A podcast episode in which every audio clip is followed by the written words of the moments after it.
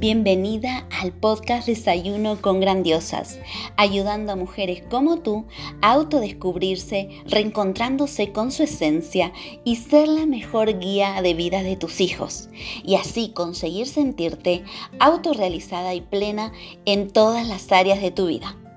Aquí tocaremos temas claves e interesantes para que desarrolles tu máximo potencial en cada una de esas áreas de forma integral para luego potenciar los talentos y habilidades innatas de tus hijos.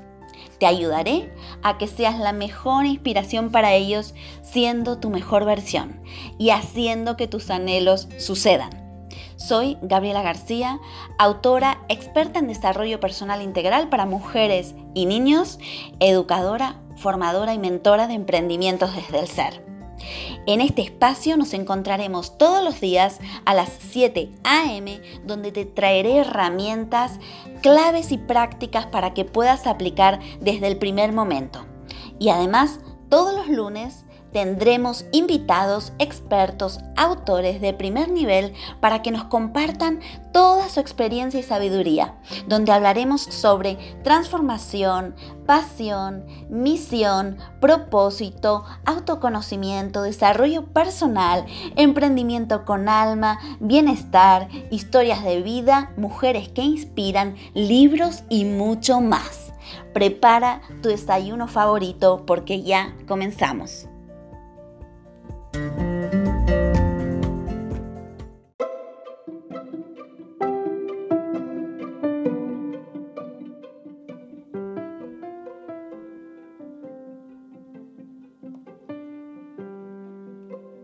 ¿Estás luchando con los cambios del mundo y además eres madre, padre o educador? ¿Quieres ayudar a tu hijo a superar la adversidad y no sabes cómo? ¿Deseas que tu hijo prospere aunque vivamos en un mundo de incertidumbre y caos? ¿Sabías que las habilidades de resiliencia pueden ayudarte a ti y a tus hijos a reducir e incluso prevenir la depresión, el estrés y la ansiedad? En el poder de tu resiliencia te mostraré cómo empoderar a tus hijos y a ti mismo, incluso en tiempos difíciles, con 33 herramientas 100% prácticas y transformadoras. Imagina que pudieras tener acceso a tus mejores recursos internos cuando los necesites y podérselo enseñar a tus hijos. En el poder de tu resiliencia descubrirás cómo ser una persona más fuerte y transmitir estas habilidades a tu hijo. Cómo puedes vivir mejor en un mundo desafiante e impredecible. Cómo darle a tu hijo la capacidad emocional para manejar la adversidad. Cómo puedes lograr el éxito y la felicidad junto a ellos. Cómo afrontar los problemas y salir adelante.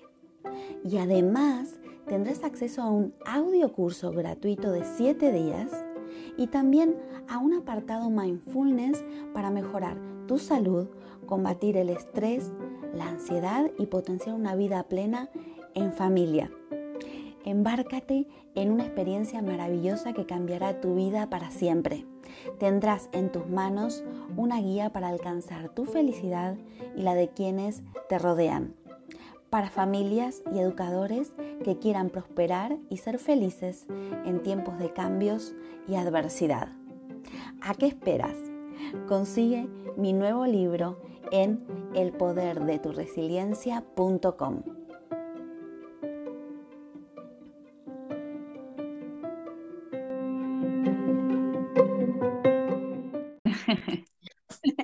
Bienvenida a Desayuno con Grandiosas. ¿Desde dónde nos estás hablando? Bueno, pues aquí estamos en Navarra, eh, disfrutando pues de lo que el tiempo nos permita. Ay, pues sí, ahora mismo es que aquí la temperatura ya va siendo ideal, así que para aprovechar. Claro que sí. Bueno, déjame que antes te presente. Leticia es pedagoga por la Universidad de Navarra, es profesional de la educación emocional y bienestar, además es máster en inteligencia emocional y también fundó la plataforma de padres formados, a través de la cual gestiona formaciones que imparte a familias y a profesionales en temas relacionados con la educación emocional y la parentalidad positiva. tanto presencial como online, nacional y a nivel internacional. También colabora semanalmente en la cadena Ser Tudela sobre temas de educación y familia y ha participado en cumbres internacionales de salud emocional para ayudar al sistema familiar. Bueno, ha participado de maravillosos proyectos, eh, tanto en Guatemala, eh, es coautora de cuentos y del disco Emocionate, autora del libro Padres Formados, Hijos Educados. Así que te doy la bienvenida, Leticia, a Desayuno con Grandiosas. Bueno, pues tomémonos un café, ¿no te parece? O un té, lo que cada una quiera. Ahora mismo, pues yo ahora mismo, mira, un té maravilloso, un, té chai. Bueno, pues yo me imagino eh, ahora mismo eh, en, un, en un, como digamos, en un espacio agradable, eh, tomando cada una lo que le apetece y conversando sobre temas que nos apasionan, que tienen que ver con la crianza, con el respeto a la persona y a su desarrollo y bueno, pues creo que son temas de los que tenemos que hablar. Así que te agradezco, Gabriela, este espacio para poder hablar y ojalá no hubiera límite, porque son temas de los que no me canso nunca de hablar. No, ya te digo, desde luego que se nos va a quedar corto el podcast porque son temas tan interesantes y además de lo que has dicho, sobre todo también que es, eh, son inspiradores, ¿no? Porque podemos ahí tocar ciertas teclas con lo que comentamos y, decimos, ¿no? Que puede eh, llegar, ¿no? A, incluso eh, ayudar en la vida en diferentes puntos a, a, la audiencia. Así que bueno, comencemos desde ya. ¿Por qué Leticia hace hoy lo que hace o o qué es lo que ha hecho, lo que haces hoy, ¿no? ¿Cómo, cómo te ha encontrado eso a ti? ¿Por qué has llegado al punto de hoy, ¿no? Qué buenísima pregunta. Eh, además, me gusta que me la hagan mm, igual cada cierto tiempo para realmente eh, en lo que la voy contestando, ¿no? Volver a reafirmarme, ¿no? Que realmente eh, tomé la mejor decisión de estudiar pedagogía y todas las decisiones que he ido tomando me, han, me, han, traído hasta aquí y me han hecho quien soy, ¿no? Pues realmente, Gabriela, em, yo siempre he tenido una sensibilidad hacia la infancia, me recuerdo siempre de cría, con, un, una cierta, digamos, mm, eh, interés por lo que un niño podía decir, ¿no? O por cómo una niña se podía expresar. Y claro, cuando uno tiene esa sensibilidad, la tiene que, trabajar y se tiene que profesionalizar, porque eh, cómo uno va a desaprovechar ese talento, ¿no? O esa sensibilidad, algo que algo te está marcando el camino, ¿no? Y es verdad que tenía un gran interés en trabajar con la infancia y tuve la, oportunidad de, estar en Guatemala varios años eh, trabajando con niños y niñas menores con heridas emocionales muy potentes y que yo no, no, era capaz de entender porque lo que me habían enseñado en la universidad, que era modificación de conducta, conductismo, premio y castigo, pues realmente aplicando eso, yo creía que estaba haciendo un gran trabajo, que era lo que se esperaba de mí y era pues lo que me correspondía como pedagoga, pero estaba desatendiendo la parte emocional que fue la que gracias a esa sensibilidad eh, fui descubriendo que estaba desatendiendo, ¿no? Y es verdad que al ser madre se me fueron uniendo pues esa, esa experiencia eh, personal, eh, donde veía que lo, cuando aplicaba lo que había aprendido, ese conductismo, ese premio y castigo, em, eh, ese refuerzo positivo, em, veía que, los niños y las niñas no, no, sanaban heridas, ¿no? Y yo me, desvinculaba emocionalmente de ellos, con lo cual yo no llegaba a, a ser parte de, pues, de, de, su cambio, ¿no? de su sanidad o de su desarrollo con lo cual la maternidad también fue mostrándome que había algo en mí que tenía que cambiar. Eh, fue mi hijo con dos años y sus rabietas eh, quien me mostró que, mm, que, yo tenía que cambiar.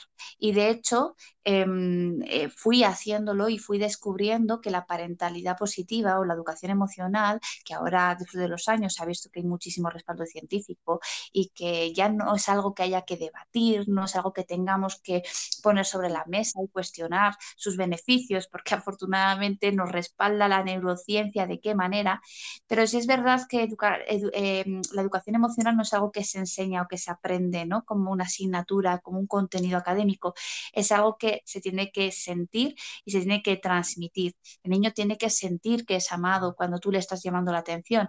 No hay que decirle yo te quiero mucho y por eso te enseño duramente, para que tú aprendas, ¿no? Cuando te daban con la zapatilla, ¿no? Y te decían que sepas que me duele a mí más que a ti, ¿no?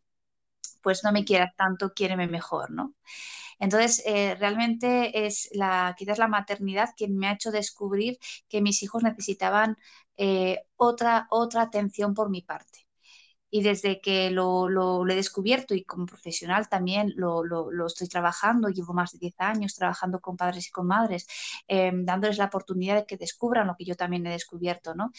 Eh, bueno, pues veo que eh, realmente hay una mayor satisfacción a la hora de ejercer la paternidad, porque cuando tú haces algo desde la seguridad, desde el respeto, desde la confianza, eh, el miedo desaparece, la inseguridad desaparece, el autoritarismo desaparece y es inevitable que te vincules emocionalmente con ese niño y con esa niña y que todo lo que hagas genere beneficios ¿no? a nivel de desarrollo emocional. Totalmente, totalmente. Es que eh, además em, es, esa conexión que tienes que tener ¿no? con, con ellos, ¿no? Pero, pero al 100%. Y siempre pensamos que debemos hacer grandes cosas, ¿no? Lo hablábamos antes de, de, grabar, ¿no? Que debemos hacer grandes cosas para, para ver grandes cambios en nuestra vida y en realidad son pequeños gestos cotidianos, ¿no? En nuestra vida que, debemos prestarles atención de otra forma, con otro enfoque, hacerlos diferentes para ver los, resultados, ¿no? Pero siempre desde el corazón y conectando emocionalmente. Sí, pues realmente em, lo, lo, pequeño, lo, lo insignificante aparentemente, lo que no se ve, es a lo que hay que prestar atención. De hecho, hace unos años iniciamos la campaña de sensibilización Educar sin Miedo, que es la, manera de llegar a todo padre y madre em, interesado por mejorar sus competencias parentales, pero que quizás em, eh, no tienen todavía igual la, igual la conciencia, ¿no? O el compromiso.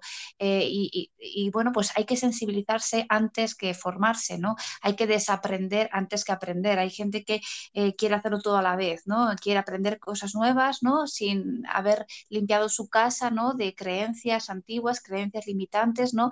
De, ideas eh, que se aprendieron pues desde, desde los 70, ¿no? En adelante, que no tenían el respaldo científico que ahora tenemos eh, a la hora de hablar de, parentalidad positiva. ¿no? Eh, entonces sí que hay que poner atención en lo pequeño, ¿no? en la mirada, en el gesto, en la forma de tratar. ¿no? Y educar sin miedo precisamente lo que pretende es eso, sensibilizar a través de las redes sociales para que los padres y las madres o cualquier mm, persona docente, ¿no? Eh, ponga atención en cómo tratamos, en cómo miramos y cómo hacemos sentir, porque claro que hay que poner límites y claro que hay que llamar la atención, pero es que yo soy la primera que si eh, me estoy equivocando, quiero que alguien me llame la atención, pero cuando me llame la atención, si tengo que aprender algo incluso como adulta, quiero que mm, la forma de hacerlo pues no me haga sentir mal, porque sentiré vergüenza y me querré esconder, y sin embargo, si me llamas la atención de una forma mm, eh, correcta, respetuosa, asertiva, pues te lo voy a agradecer porque qué bueno que que, me hiciste darme cuenta, ¿no? Entonces pongamos algunos ejemplos, Gabriela, si te parece, de cómo poner atención en lo, en lo pequeño, ¿no? Por ejemplo, para mí algo importante es cómo nos despedimos de nuestros hijos cuando los dejamos con otras personas en una escuela infantil, en el colegio, y, ese niño en la separación eh, llora eh, con angustia incluso porque su mamá o su papá se va y él se queda en un espacio que aunque sea un espacio conocido, pero es un espacio que de primeras pues rechaza, ¿no? Eh, hay muchos papás que por no ver a sus hijos llorar, los dejan en el aula, los dejan como entretenidos, parece que están jugando y se van corriendo, ¿no? Como que nadie me vea que me estoy yendo, ¿no? No vaya a ser que se dé cuenta que me voy y que se ponga a llorar, ¿no?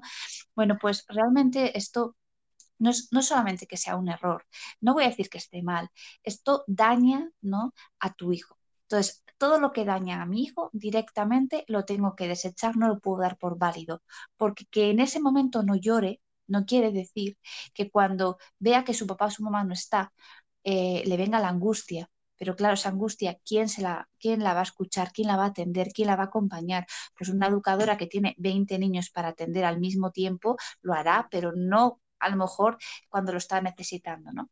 Entonces, el despedirse de los niños, aunque eso suponga verles llorar, pues realmente es un detalle aparentemente insignificante, pequeño, eh, que hay que tener en cuenta porque es la forma de respetar su, eh, su individualidad, ¿no? Eh, y, y además es una muestra de apego seguro porque cuando yo tengo un apego seguro con ese niño, esa niña, ¿no? Y cuando hay un vínculo afectivo fuerte, lo, saludable es que cuando hay una separación manifieste cierta ansiedad y cuando hay un nuevo encuentro, ¿no? Manifieste un deseo de volverse a conectar contigo, ¿no? Eh, y sin embargo, cuando los apegos no son seguros, pues a veces no vemos ese, esa angustia desesperante, ¿no? Y, a lo mejor en el reencuentro, ¿no? Tampoco muestran demasiado interés, ¿no? Por, por conectarse con nosotros, ¿no? Este sería un pequeño ejemplo, ¿no? Otro ejemplo que también nos puede servir para entender lo importante que es eh, estos em, e, estas acciones del día a día, ¿no? En lo cotidiano, ¿no? Y que tienen que ver con la parentalidad positiva, que al fin y al cabo es ejercer los buenos tratos durante la infancia en, en el día a día eh, entendiendo que esos buenos tratos favorecen el desarrollo cerebral de ese niño y de esa niña y a su vez está favoreciendo eh, una mejor autorregulación emocional.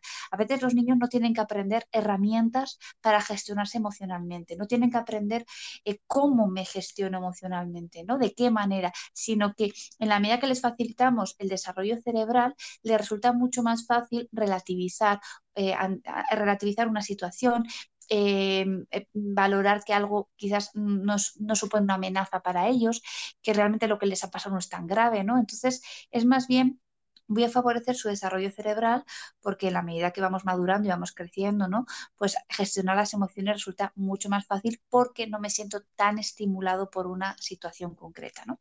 Y lo van adquiriendo naturalmente, ¿no? Claro. Naturalmente, naturalmente. Eh, hay veces que igual les podemos, antes de explicar el segundo ejemplo, pero me parece interesante explicar esto, ¿no? Les podemos enseñar como una herramienta, ¿no? Muy, muy típica, ¿no? En educación emocional es, pues toma un, un cojín y cuando estés muy frustrado, ¿no? Golpea el cojín. La pregunta es si realmente el cojín me ha hecho algo, ¿no? Y si realmente golpeando el cojín eh, realmente voy a sacar mi, mi rabia y mi frustración y si después de hacerlo realmente me voy a sentir mucho más tranquilo, ¿no? Eh, puede ser un buen recurso y no digo que no, y puede ser válido incluso, ¿no? Pero eso no quita para que realmente lo que el niño necesite sea respuestas eh, lo más empáticas posible la mayor parte del tiempo durante aproximadamente los primeros 24 años, que no digo 24 meses, que no es un error, son 24 años, lo que necesita el cerebro para eh, ir madurando, ¿no?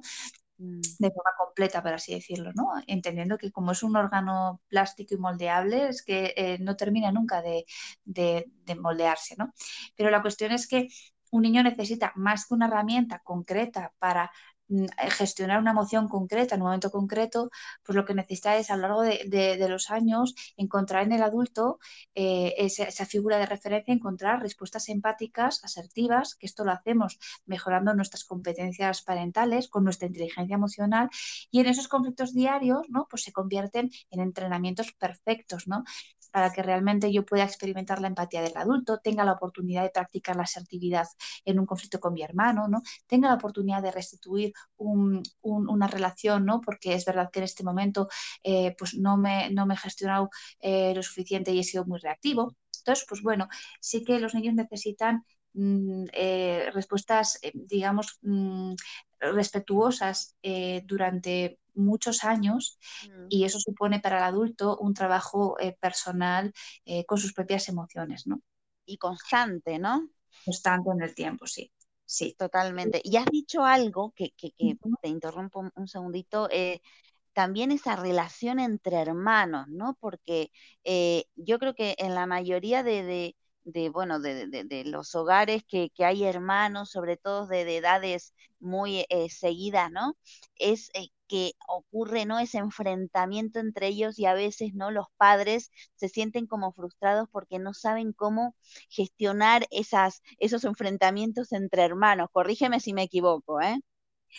Eh, sí, es, curioso porque todos y todas, cuando hemos sido niños y niñas, ¿no? Sí hemos discutido con nuestros hermanos y lo recordamos como pues, eh, algo, algo eh, real, ¿no? Pues, ay, ¿cuánto discutíamos en casa, ¿no? Y cómo nos enfadábamos, ¿no? Sin embargo, em, lo puedo recordar como una anécdota y hasta reírnos. Sin embargo, mm. cuando discuten nuestros hijos, nos activan emociones desagradables, displacenteras y no nos gusta y lo queremos corregir y además no, no tanto enseñarles que no hay que, que, no hay que pegarse, sino que queremos eliminarlo por completo, ¿no? O sea, no queremos ni excusas eh, ni que se repitan esas conductas. ¿Cómo, ¿Cómo hacemos para que no discutan más, ¿no? Porque no lo soportamos, ¿no? Pues generalmente lo hacemos legitimando la violencia, ¿no? Es como tú no puedes pegar a tu hermano, pero yo sí te puedo pegar a ti porque tú le has pegado, ¿no? Entramos en ciertas como incoherencias, ¿no? Porque hay, hay, hay conductas que no vamos a tolerar bajo ningún concepto, eh, sin embargo nos vamos a dar licencia para, para eliminarlo a través de la violencia, ¿no? Es, es, es, trágico, ¿no? Pero mm. fíjate, para contestar a tu pregunta, porque además es algo que a los padres nos inquieta, inquieta mucho, ¿no? Em, eh, voy a unirlo con, el, con, un, con un segundo ejemplo para que veas qué relación tiene, ¿no? Decíamos eh, antes observando un poco lo pequeño, cómo muchas veces mm, premiamos a los niños por reprimir emociones, ¿no? Pues si vemos un niño que se ha caído al suelo, ¿no? Y vemos que está llorando, pues igual le decimos, arriba campeón, ¿no? Que tú eres muy valiente, que tú eres muy fuerte, ¿no? Para que, eh, pues bueno, pues eh, se anime de alguna manera y no acabe llorando, ¿no? O si tiene que ir al centro de salud y le tienen que pinchar y tiene que pasar un mal rato, ¿no? Pues nada más eh, ponerle la inyección, le vamos a regalar una piruleta o una pegatina para que se ponga contento y vea que no es nada, ¿no? Entonces siempre estamos relacionados relacionando el, reprimir una emoción, el no llorar, lo reprimimos, ¿no? Y además lo premiamos para que el niño aprenda que lo que esperamos de él es que sea valiente, fuerte, a costa de reprimir emociones que de alguna manera sabemos ahora que, bueno, pues que generan enfermedades, ¿no? Entonces, ¿qué pasa con los hermanos? Que muchos hermanos ven ese ejemplo en los adultos y cuando ven que sus hermanos pequeños van a llorar, hacen lo mismo, ¿no? Ceden por ejemplo, si el hermano pequeño llora porque quiere el juguete del mayor, eh, el mayor va a acabar cediendo, va a acabar dándole ese juguete con tal de que no llore y de que a lo mejor su madre o su padre no se enfaden o no le digan eres un egoísta, tu hermano está llorando por tu culpa, ¿no? Entonces va a acabar cediendo, eh, renunciando a algo que, es suyo y que no tiene por qué dejárselo si no quiere, porque eso no le convierte en un ser generoso, ¿no? Sino eh, en un ser condicionado que renuncia a algo que quiere solo por no ser reprendido, por no ir llorar a su hermano todo el día, ¿no? Entonces, es, curioso cómo la forma de educar inconsciente, ¿no? Eh, sin atender las emociones, nos lleva a condicionar a nuestros hijos en sus relaciones futuras. Porque alguien que se ve condicionado, eh, que hace algo por evitar ser eh, rechazado o evitar ser, mm, digamos, no querido, ¿no? Pues al final vemos que crecemos y con la, con, la pareja tenemos, podemos llegar a tener una reacción tóxica, eh, con la persona eh, que nos supervisa el trabajo, ¿no? Eh, podemos a lo mejor aceptar más horas en el trabajo, ¿no? por miedo a perder un, puesto de trabajo, ¿no? Por miedo a enfrentarnos, ¿no? A, una situación. Entonces, sí, todo esto es que son temas muy delicados. Sí, sí, totalmente, porque eh, además es que son temas tan, eh, tan reales y tan cotidianos, ¿no? Que es tan importante que, le demos luz aquí porque eh, mm, la mayoría de, las personas en estas situaciones se, encuentran realmente perdidas, ¿no? pero yo creo que em, estas situaciones em, podemos llevarlas de una mejor forma em, conociéndonos mejor, ¿no? Y sé que tú en esto eres una experta en, la importancia de autoconocerse, ¿no? ¿Qué, ¿Qué, nos puedes comentar de esto, Leticia? Pues el, a mí todo lo que tiene que ver con el autocuidado, autoconocimiento, autoconcepto, autoestima, me parece que es como pues un viaje hacia el interior. Cuando tú viajas al interior, eh, tienes que, bueno, estar dispuesta a que puede que veas cosas que no te gusten y claro, ¿qué hacemos cuando algo no nos gusta, no? Como cuando, cuando uno barre y tiene prisa y lo deja debajo del felpudo, ¿no? O sea, eh, como diciendo que no se vea, ¿no? O, esconde las cosas en el armario, ¿no? Y uno dice, me voy corriendo, ¿no? Claro, eh, eso que eso es apariencia, ¿no? Pero como no me gusta lo que veo, lo escondo, ¿no? Entonces, cuando tú viajas al interior, ¿no? De, tu ser, vas a ver cosas que no te gustan. Y además es curioso porque eso que hay dentro de ti que no te gusta, generalmente lo vemos en los demás, ¿no? Que lo que solemos llamar me, me hace de espejo, ¿no? Entonces tú ves algo en otra persona, lo criticas duramente, ¿no? Porque realmente lo, lo aborreces y si eres un poquito honesta contigo mismo, te darás cuenta de que coincide que es que eso que hay en esa persona coincide que también está en ti y claro, lo ves reflejado y, no te gusta porque tú lo tienes ocultado, ¿no? Tapado, ¿no? Escondido, ¿no? Entonces, el, el autoconocerse no quiere decir que vas a descubrir tu felicidad, ¿no? Porque claro, vas a ver cosas que no te gustan. Están las sombras también. Claro, las sombras, ¿verdad? Pero qué bonito es decir, mira, he visto esto que está en mí, no me gusta y acepto que no me guste. No voy a hacer nada porque me guste, porque hay veces que el mensaje que nos dicen, ¿no? Hasta que no te quieras a ti misma, no te, podrá, no te podrán querer los demás. Si no te quieres, no vas a poder querer. Bueno, vamos, demos un poco de tregua aquí a la persona que se está trabajando a sí misma porque mm. es que, o sea, aquí son todo procesos, ¿no? Entonces, em, hay que ser también un poco en este sentido, em, digamos, eh, prudentes, cautos, ¿no? Y además respetuosos con los procesos de cada uno, ¿no? Entonces, tú miras hacia el interior, ves que lo que hay no te gusta, aceptas que no te gusta y, eh, lógicamente, e, empiezas a, a reconocer cuáles son los, quizás las habilidades que tienes o los talentos que tienes que te generan ciertos beneficios. Por ejemplo, si tú eres una persona muy sociable, eso te genera pues, el beneficio de poderte entender mejor con la gente, ¿no? De que te cueste poco empatizar con alguien, ¿no? Y de que tengas incluso la, habilidad de, que la gente se sienta cómoda contigo, ¿no? Bueno, pues eso es maravilloso, eso hay que potenciarlo y una vez que también lo potencias, tienes que valorarlo como algo bueno, ¿no? Si lo verías en otra persona, eh, te gustaría, si lo pues entonces también lo voy a ver en mí como algo bueno. Mira, hay una frase, Gabriela, que eh, eh, la escribí esta semana porque además quería con ella explicar una, idea importante y, y dice algo así, recuerda que la maternidad no te tiene que hacer feliz, se trata de aprender a vivir tu felicidad siendo madre. Entonces, es una frase que, como que me han dicho algunas, la he tenido que leer varias veces para entenderla, ¿no? Pero yo la, quiero explicar. Muy potente, ¿eh, Leticia, muy, potente, esa frase. Es, tremenda, sí. Y bueno, pues la salió un poco de mi, de mi, propia reflexión, ¿no? Es decir, yo llego a la maternidad y digo, ah, ahora voy a ser feliz, ¿no? Porque hasta ahora no lo he sido y un hijo me va a hacer feliz, ¿no? Ya hemos oído muchas veces el error tan grande que cometen algunas parejas que tienen el segundo hijo pensando que les va a sacar de una crisis matrimonial, ¿no? Y justo tener segundo hijo y, hay una separación. ¿no? Entonces, hay que, la maternidad es algo, es una decisión que yo tomo. Muchas mujeres eh, o muchos hombres no, no entran a participar ¿no? de esta experiencia, con lo cual es una elección eh, personal de cada uno, ¿no? Pero una vez que tú experimentas la maternidad, claro, si no he sido feliz hasta el momento, puede que lo que me faltase, ¿no? Sé, experimento la maternidad. Voy a ver si la maternidad me hace feliz, ¿no?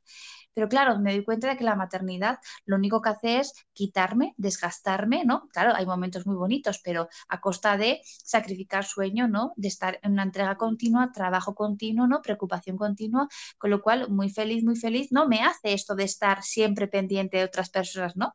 Es decir, puedo entender que es mi responsabilidad y hacerlo con gusto, pero eso no me genera emociones positivas todo el tiempo, ¿no? Porque el trabajo y la preocupación lo que hace es desgastar. ¿Qué hay que entender? Que yo tengo que aprender a vivir esa felicidad que hasta el momento la vivía en la relación de, amistad, de trabajo, eh, la vivía en la, familia, que la vivía en alguna afición, esa felicidad que yo estaba descubriendo, que había conocido, ¿no? Porque sabemos que la felicidad no es no es el destino, ¿no? Es el camino, ¿no? Es el día a día. Bueno, pues ahora me toca experimentar la felicidad eh, en, esa elección que he hecho eh, como mujer que me ha permitido ser madre, ¿no? Y a lo mejor esa felicidad pues tiene que empezar con una habilidad socioemocional, que es pedir ayuda, que es reconocer que no puedo, que es a lo mejor no ser perfeccionista, no querer tener mi casa perfecta, no, no querer llegar a todo, aceptar que mis hijos no necesitan una madre perfecta, necesitan a su madre, que esa soy yo, con cara de cansada, con ojeras, con los pelos de aquella manera, porque no siempre llego a todo, ¿no? Entonces, pues bueno, entender que la felicidad eh, tiene que ver más con el autocuidado, ¿no? Volvemos otra vez a la pregunta del inicio, ¿no? Con el autoconocimiento, con qué es lo que yo tengo, en lo que yo soy buena o me siento muy, digamos, capaz, muy habilidosa, y eso ponerlo al servicio de mi maternidad. Entonces, ¿en qué yo me siento realmente competente? ¿no? Pues en, en, las relaciones sociales, ¿no? Fantástico. Pues entonces, cuando mis hijos me necesiten, porque tengan sus, eh, sus, bueno, sus rabietas o sus enfados, ¿no? Pues habilidades sociales, ¿no? Las voy a utilizar para entender mejor y para comunicarme mejor, ¿no? Entonces, pon a, tu servicio esas habilidades socioemocionales que hasta el momento te han servido en otras relaciones, en otros, digamos, en otras situaciones, ponlas a tu servicio, ¿no? Que est están para servirte a ti, ¿no? Y además, eh, algo que has dicho también es eh, aceptando nuestra vulnerabilidad, ¿no? Porque eh, siempre, bueno, nos han vendido esta imagen de eh, somos perfectos, tenemos, como decías, ¿no? Al principio, tenemos que ser fuertes, ¿no? Aceptando, ¿no? Que somos vulnerables, pero bueno, a partir de eso, ver también cuáles son nuestras fortalezas y, e ir trabajando con eso, ¿no? Pues realmente em, eh, lo que estás eh, comentando, ¿no? Y al hilo de todo lo que estamos hablando, eh, lo podríamos resumir en la reparación y la restitución del vínculo afectivo. Porque en, el día a día suceden muchas cosas y mmm, a veces queriendo sin querer se, se dañan las, las, las, relaciones, se dañan los vínculos afectivos y ahí tenemos como una, como una responsabilidad, ¿no? Que es simplemente reconocerle, digo simplemente y es bien difícil, ¿no? Si no tienes la costumbre, ¿no? Pero es reconocerle a la otra persona que el trato que le has dado, desde cómo tú te sentías, desde ese cansancio, desde esa, ese desgaste eh, personal, ¿no? Porque eh, ya el problema no es el estrés, ¿no? Ya es eh, el agotamiento, ¿no? Que ya es que ya no, no tengo capacidad ni, ni, ni, de gestionar el estrés que yo tengo, ¿no? La tensión Entonces, continua, ¿no? Tal cual, sí. El, el estar realmente, eh, el no tener la oportunidad de, de, de, descansar lo suficiente, ¿no? De recuperar ¿no? esas energías, ¿no? Y estar como sumando días, ¿no? Y acumulando agotamiento, ¿no? Entonces, la reparación del vínculo es algo tan, tan, tan sencillo, ¿no? De, de aplicar como decir algo así, ¿no? Hija, soy consciente de que venía muy nerviosa y con mucha hambre. Voy a procurar que mi entrada en casa sea más tranquila. Ahí lo que le estás diciendo es, siento como te he hecho sentir, es verdad que eh, eso que te he generado tiene que ver conmigo y no tiene que ver contigo, tú no te mereces el trato que te he dado, tiene que ver conmigo, pero ahora soy consciente que venía muy nerviosa, venía con hambre y a esto le tengo que poner remedio, ¿no?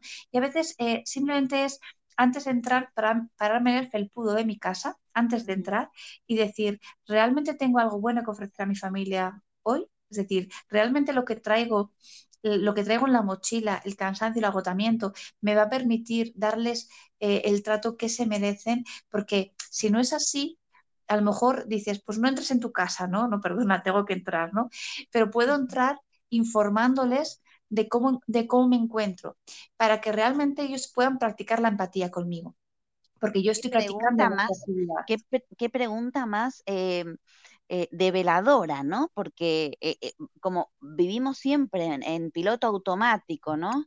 Y al entrar en casa seguimos en ese piloto, pero de esta manera, esta pauta que nos estás compartiendo es como que mmm, nos invita a frenar un poco, ¿no? Y hacernos un escaneo y qué vamos a dar a partir de ese momento, ¿no? Sí, la verdad que mmm, eh, es, un, es lo que llamamos eh, el, la autoconciencia, ¿no? Eh, soy consciente de qué traigo hoy, porque si yo te pregunto, ¿qué traes en las bolsas de, de, la compra, ¿no? Pues tú me dices, pues traigo patatas, lechuga y traigo unos tomates, digo, ah, muy bien, pero ¿qué traes dentro de ti? Pues realmente pues puedo traer mucho cansancio, agotamiento, rabia y frustración, muy bien. Si yo te pregunto, ¿qué vas a hacer con lo que tienes en las bolsas, ¿no? Pues tú me dirás, voy a hacer la cena, voy a hacer una tortilla de patata, muy bien. Pero ¿y qué vas a hacer con lo que las emociones que traes dentro de ti? ¿no? Pues al final, si nos paramos a pensar, pues entiendo que será algo así como pues gritar a mi hija, amenazarle porque no se quiere la cama, eh, castigarle con que mañana no llevo al parque, ¿no? Eh, quitarle el móvil porque se ha portado mal, eh, dejarle mm, eh, a lo mejor sin jugar porque no me ha hecho caso, Ah, vale, pues eso no es alimento. Eso es tóxico. Entonces, igual que no le darías a tu hija o a tu hijo unos yogures caducados, ¿no? O una comida en mal estado, tampoco les podemos dar, ¿no? Esas respuestas que tienen que ver más contigo que con ellos, ¿no? Entonces, bueno, te pongo un ejemplo, ¿no? La parentalidad positiva no consiste en no gritar, porque gritar vamos a gritar. El único grito, por cierto, que se puede considerar aceptado o aceptable es el grito desgarrador que sale de lo más profundo de una madre o de un padre cuando su hijo está al borde de la carretera y va a ser ¿no? Mm. Eh, atropellado. Entonces tú le gritas porque no tienes brazos para, para sacarlo de la carretera, ¿no? para apartarlo. Entonces le vas a generar un miedo real, pero gracias a ese miedo lo vas a salvar. Con lo cual ese grito está, digamos, entre comillas, justificado. Luego habrá que hablar de ello porque realmente ha sido muy desagradable lo que hemos vivido. Pero si gritas, eh, no culpes a tus hijos de haberlo hecho. ¿no? Reconoce tu parte, porque el, reconocerlo no te convierte en alguien débil, ¿no? Eh, sí que lo responsables, ¿no? De, nuestra actitud. Sí, y hacerlo como un acto de justicia, porque hay una publicación de esta semana que era eh, invitaba a, reflexionar sobre todo esto, ¿no? Y es muy sencillo, ¿no? Dice, gritas eh, para que te hagan caso o gritas porque no te hacen caso, no es lo mismo. Gritas para que te hagan caso, con lo cual a través del grito generamos eh, la emoción del miedo, ¿no? Activamos la amígdala del cerebro de los niños y de las niñas, ¿no? Y con ese grito lo que queremos es obtener una obediencia inmediata, ¿no? O gritas porque no te hacen caso y ese grito sale desde tu desesperación, desde tu propia frustración, desde un estrés desmedido, ¿no? Entonces, ¿cuál es el motivo de gritar? Porque lo, lo cierto es que no es que gritar sea malo, eh, sí que genera un daño, pero eh, quizás en el, en el, ejemplo del grito que hacemos para que se aparte la carretera, aunque lo asustemos, como que tiene, pues bueno, pues una intención de salvarlo, ¿no? Entonces, bueno, pues mm. ahí lo dejamos. Pero el tema es que desde la parentalidad positiva, tú no necesitas gritar para sentir que tienes el control de la situación, ni necesitas gritar para comunicarte y que tus hijos te entiendan, ni necesitas gritar para eh, controlar un, comportamiento. Entonces, a eso quiero que lleguemos, ¿no? ¿Cómo no, no vas a aprender a no gritar? ni vas a aprender a no castigar, sino que vas a aprender a tener una mirada diferente hacia, hacia tus hijos, que parte también del recorrido, del viaje que hacemos al interior, ¿no? de, lo más profundo de nuestro ser. Y ahí es donde hay un cambio personal donde no, no encuentras otra forma de relacionarte con tus hijos como desde el respeto, con lo cual el grito no entra dentro de las opciones que tienes. Es como no es que decides no gritar, sino que decides respetar y llega un momento que desde esa decisión, desde esos principios de parentalidad positiva, el grito es algo que ya no te sale porque te sientes incapaz de tratar a tus hijos como nadie se merece.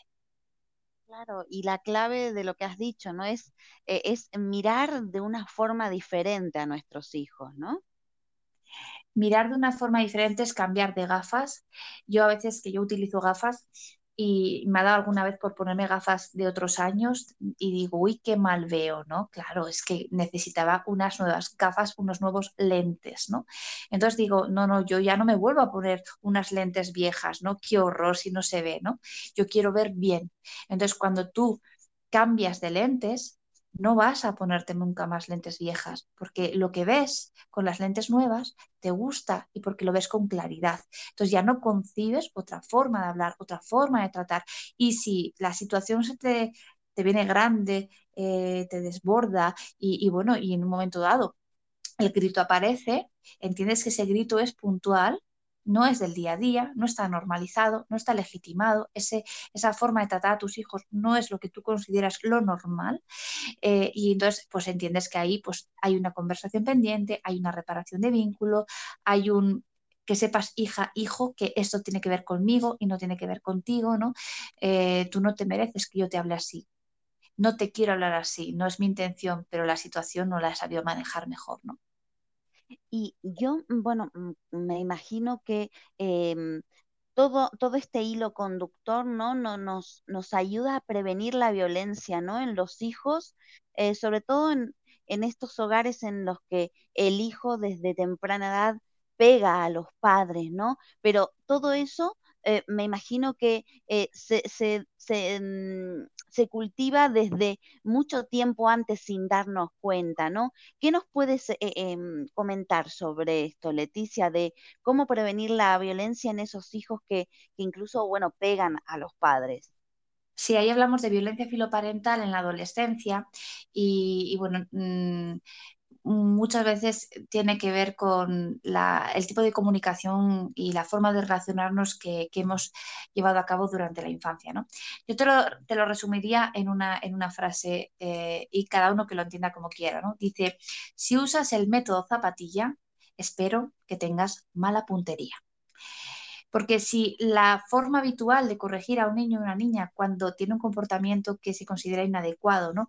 es a través de un condicionamiento que puede ser desde eh, un grito, una amenaza, un castigo, o ya pasamos al castigo físico, que sería a través de la zapatilla, por ejemplo, ¿no? O un tortazo.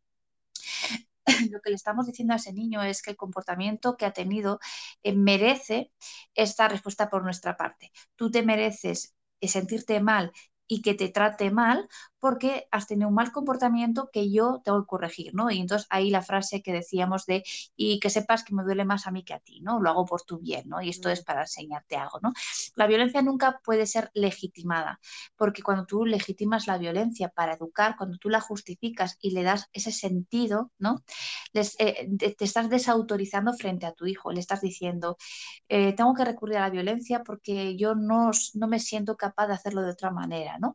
Entonces tengo que utilizar un otro, ese otro es el miedo que yo te genero, eh, la violencia que yo ejerzo, eh, aparte de tú tienes la culpa porque si te portases bien yo no tendría que verme en esta situación, encima tú me haces sentir a mí mal porque yo no quisiera hacerlo, pero no me queda de otra, ¿no? Y lo que hacemos es eh, enviarles el mensaje de que el más fuerte es el que tiene la, digamos, em, el poder de ejercer ¿no? esa, esa, violencia. Cuando llegamos a la adolescencia, el más fuerte no siempre es el padre o es la madre, porque tenemos otra edad diferente y nos encontramos pues, en otras circunstancias. Y quizás el adolescente se sienta más fuerte, si yo me siento más fuerte que mis padres, porque además cuando yo les grito a ellos, siento que los domino, entonces de alguna manera entiendo que ahora me toca a mí ejercer la violencia, porque en esta casa el más fuerte es el que tiene, mm, digamos, derecho a ejercer violencia sobre la otra persona, ¿no? Es muy triste, pero fíjate, yo te diría más algo que tiene que ver con eh, la autoestima de los padres y de las madres. Hay una frase que me gusta decir y es recuerda que eres la persona con más capacidad para cuidar y amar a tus hijos. Si eres la persona con más capacidad como madre como padre, ¿no? Para cuidar y amar a tus hijos, quiere decir que esos cuidados y esa forma de amar les tiene que hacer bien y tiene que hacerles eh, em, y les tiene que permitir, a través de ese amor, les tiene que permitir aprender. Entonces, a veces tenemos que mirar hacia adentro y mirar hacia atrás y valorar si los cuidados que hemos ejercido y si la forma de querer que hemos tenido eh, realmente les ha hecho ese bien y les ha permitido aprender. Eh, y en la adolescencia nos van a pasar dos cosas. Una, vamos a observar, observar comportamientos que tienen que ver con, el desarrollo madurativo de ese adolescente y van a coincidir eh, que son comportamientos como comunes en la adolescencia, ¿no?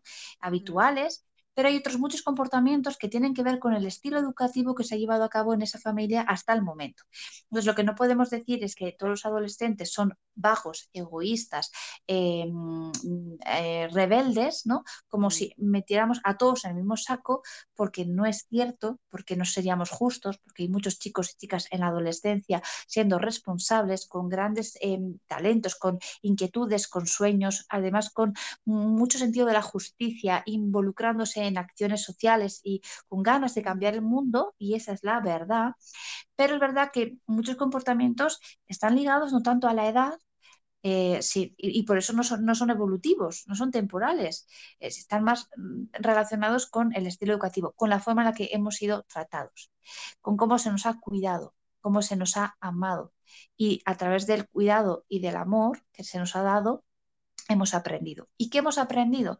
Pues que mis emociones no importan, porque cuando yo lloro eh, se, molestan, se inquietan, se enfadan. Entonces he aprendido mejor, no lloro delante de ellos, no vaya a ser que se enfaden, ¿no? Si saco malas notas, uy, mejor no lo voy a decir, ya se enterarán, no vaya a ser que tenga que enfrentarme a su decepción, ¿no? O tenga que asumir un castigo, con el que tampoco voy a aprender a sacar mejores notas, ¿no?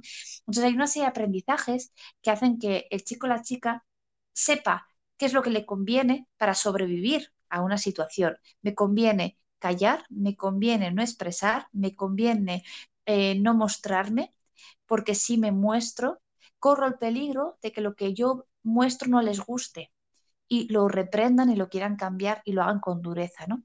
Entonces, esta, esta reflexión es, interesante. Si, si, no te crees capaz de educar a tus hijos eh, desde eh, digamos, desde el respeto o, desde la parentalidad positiva, pues algo muy lícito es que pidas ayuda, pero pedir ayuda es algo que todos tenemos que hacer en un momento dado, ¿no? Eh, puedes, puedes aprender con un libro, puedes aprender con un podcast como este, puedes aprender en una formación, porque para ejercer cualquier profesión en esta vida hay que ir a la universidad o hay que ir a formación profesional, pero para ejercer ¿no? la profesión más difícil de, de este mundo para los que hemos elegido ser padres, ¿no? Para eso no nos formamos, no hay una titulación. ¿Cómo es posible, no? 100% de acuerdo. Totalmente. Y has, eh, justamente has tocado otro tema, pero bueno, ese será para, para otro podcast porque te, invito abiertamente porque mm, aprendemos muchísimo contigo, a la vista está.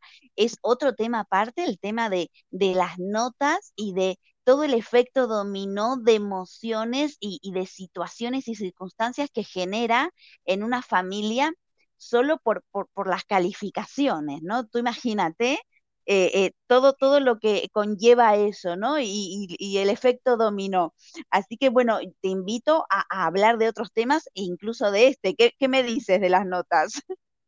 Pues de las notas te diría que la clave está en cómo hablamos de las notas de nuestros hijos. Fíjate qué diferente es mi hijo em, ha aprobado el curso, ¿no? A decir, eh, o mi hijo ha suspendido inglés, por ejemplo, a decir, mi hijo me ha aprobado todo el curso con unas notas excelentes, ¿no?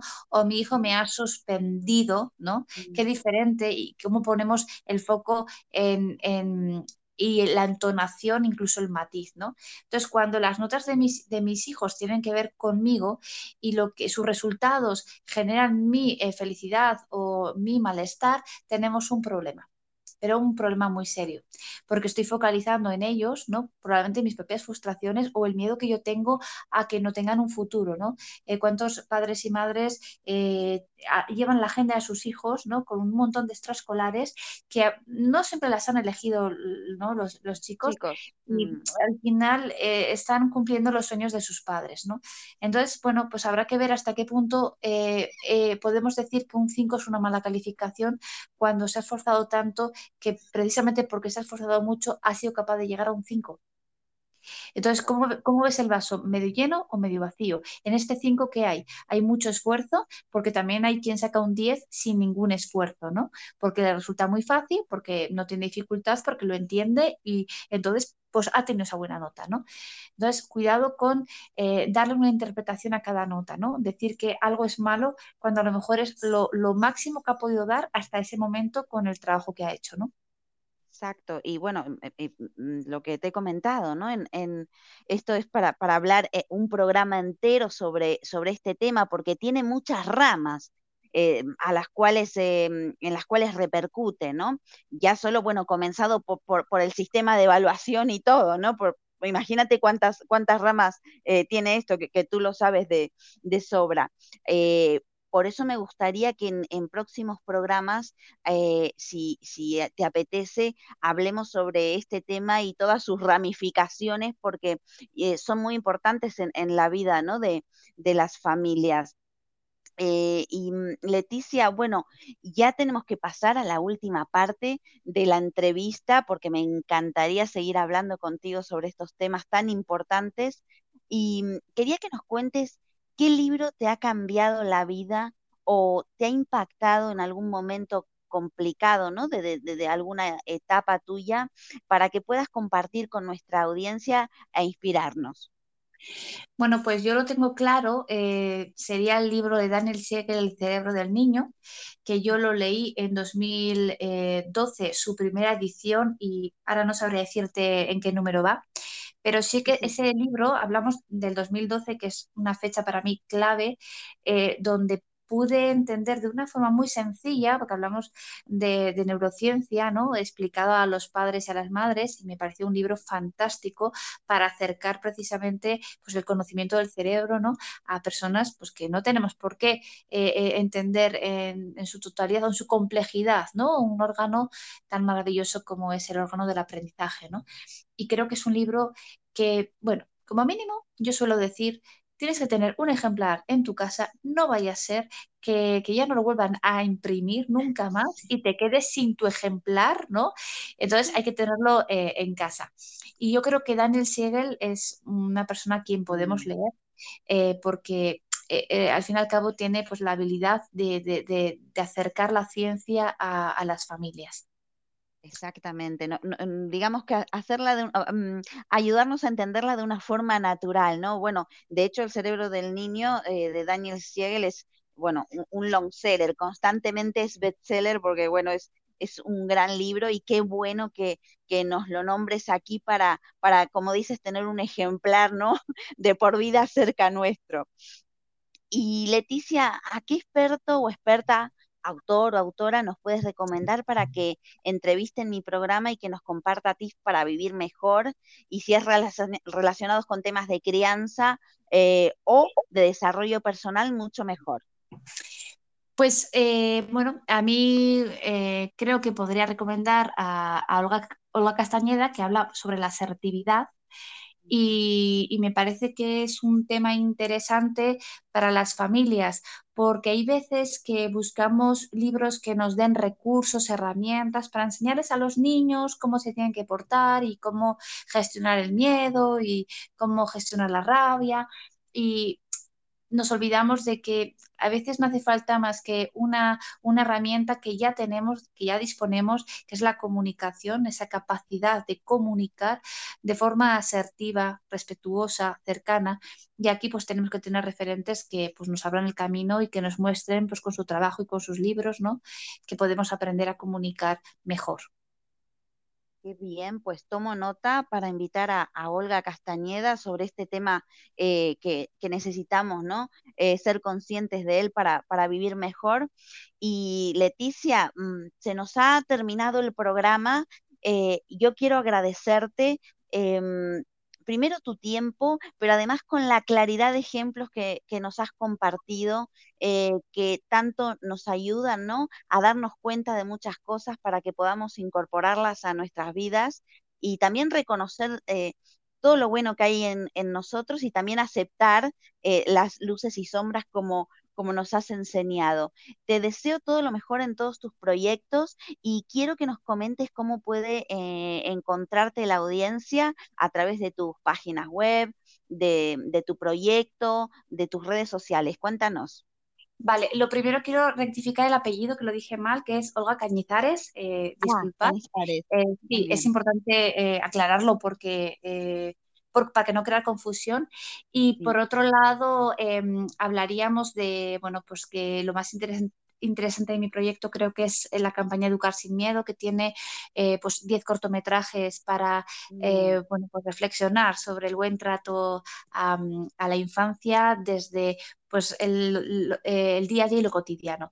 Y Padres Formados, eh, estamos en Instagram y suelo compartir muy a menudo contenido de, para reflexionar sobre situaciones del día a día, situaciones con las que me encuentro, que me suceden, que me cuentan, que me preguntan, que me consultan eh, en los grupos de padres y madres a quien imparto formación, tanto presencial como online. Al final escucho mucho a los padres, observo mucho a los padres y de ahí saco eh, esas necesidades reales, ¿no? Por eso hay gente que me dice, es que esto me pasó ayer, ¿no? Parece que estuviste en mi casa y que escuchaste lo que le dije a mi hijo, ¿no? Y, pues probablemente eh, tengas esa sensación, ¿no? Pero es que esto le pasó también a otro padre, ¿no? O lo viví yo yo el otro día, ¿no? Entonces, eh, no somos tan distintos, ¿no? La maternidad nos une, independientemente de dónde estemos y incluso de qué cultura seamos o en qué ideología política, o sea, eh, la maternidad nos une una frase eh, más clara, imposible. La maternidad nos une, es que es verdad, porque nos pasan muchas veces las mismas cosas a, todos, ¿no? En diferentes contextos, pero al final son muy parecidas y qué bien que haya personas como tú que nos acerquen esas realidades para, para poder despertar, ¿no? Y, y ver las cosas más claras y así poder vivir mejor. Em, Leticia, gracias otra vez por haber estado con nosotros. Eh, ha sido un placer y desde ya te invito a, otros episodios de Desayuno con Grandiosas para seguir aprendiendo de ti.